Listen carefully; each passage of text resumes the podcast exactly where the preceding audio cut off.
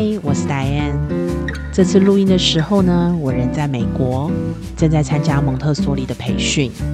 是的，我正一个人抛家弃子，漂洋过海来到一个陌生的城市，开启我为期两个月的学生生活。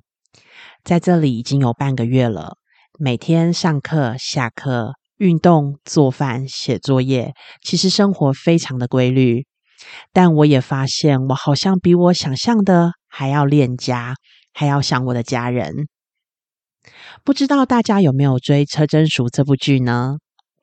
她的丈夫在她为这个家牺牲奉献的时候，不知道珍惜，在职场搞外遇。到了车真淑开始寻觅自己的人生意义，离开家一段时间，先生开始发现生活没有太太其实是不行的。小别胜新婚这句话，我觉得挺有道理的。其实夫妻日常与家庭日常很容易让我们习惯，常常就觉得理所当然。有可能是每天早上起床就有早餐放在桌上，也有可能是你今天想穿这件衣服的时候，衣柜里就找得到。也有可能呢，是出门都会有车子来接送你。每个家庭的相处模式或分工绝对不会一样。我们一定会在这个家庭当中有所付出，也会在这个家庭当中享受到被照顾。但久而久之，我们可能就习惯了，把对方的付出当作是一种理所当然。但是呢，当其中一个人要离开一段时日，说起来感觉好像很简单。但他其实就要考验着舒适圈里面的所有的家人的适应能力。我和先生现在可能就是处于这样的一个阶段。我发现这段期间，我们可能发现了彼此的重要性，我们更频繁的关心着对方的身体。我呢，也更容易发出感谢对方辛劳的讯息给对方。还记得上一次聊关系的内容吗？我们都知道，在婚姻当中的批评、讽刺与逐强，对婚姻具有强大的破坏力。而在华人夫妻身上，许多夫妻为了维持和谐的价值观，在冲突发生的时候，确实也不容易采取直接的方式来应应。因此，在上一次我们聊到，容忍可能是华人夫妻处理关系冲突的良方之一。学者也指出，忍在华人婚姻品质关系中是非常重要的。李翠山与肖英林两位研究者透过三百五十二对夫妻资料的分析，提出忍的行为会降低外显冲突，进而增加自己的婚姻满意度。另一个研究也发现，容忍的行为可以提高配偶的支持行为，进而提高自己的婚姻满意度。针对中央研究院台湾社会变迁基本调查的资料分析，有一千一百七十三笔已婚和同居的人士中，发现忍耐就是这种压抑的忍，会降低男性的婚姻满意度；但是容忍呢，会增加男性的婚姻满意度。看起来，忍虽然是一种个人情绪的调控策略。对我们来说，在情绪上面其实会有不舒服的感觉，但上面的研究结果来看，忍确实也是一种重要的心理人际的适应指标。透过适当的拿捏，忍不但不会造成心理的不适，还有可能会产生正向的互动关系。所以这段期间，我也在思考，到底婚姻关系当中。我可以如何的修养我的心性，以达到不压抑自己，但又可以有容忍之为呢？我建议或许可以有以下几个层面来锻炼自己。第一个是耐心，耐心是我觉得在冲突发生的时候，自己的情绪快要被引爆时最重要的。最好我们可以先暂停。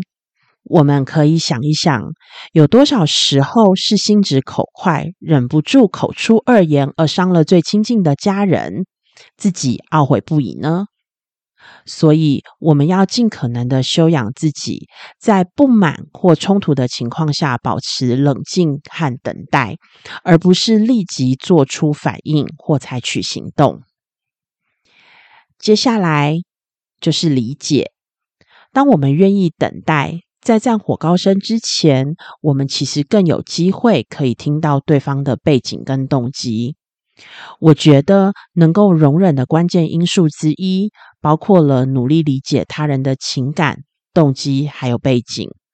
我们是否有同理心，理解对方的行为，减少对他们感到困惑、愤怒和失望？再来的一个层次，我觉得是接受。就如同我和 Cynthia 持续在强调，我们要看见自己的擅长之处。接纳自己的缺点一样，我就是我，我要试着喜欢那个有缺陷的我自己。所以，我们是不是也能够接受我的伴侣也是有不擅长的状态存在？差异其实是很正常的，因为我们本来就是来自于不同的原生家庭，还有成长环境。有可能你们的相爱就是因为互补而相互吸引的。所以，对差异。对事物的观点，我们试着保持开放的态度。这不代表我们不去阐述自己的想法，而是可以更开放的倾听不一样的价值观，尊重他，不去批评或去评判。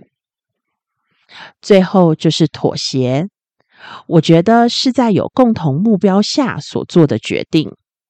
有可能是我要让步，以达到某种平衡或共识。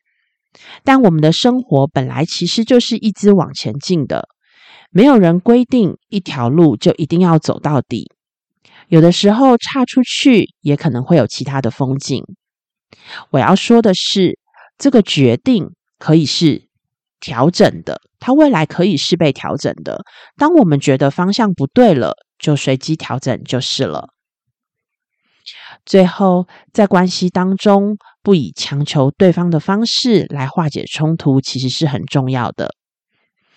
我不是正在上零到三岁的蒙特梭利培训吗？在这段期间，孩子的发展其实是非常快速的。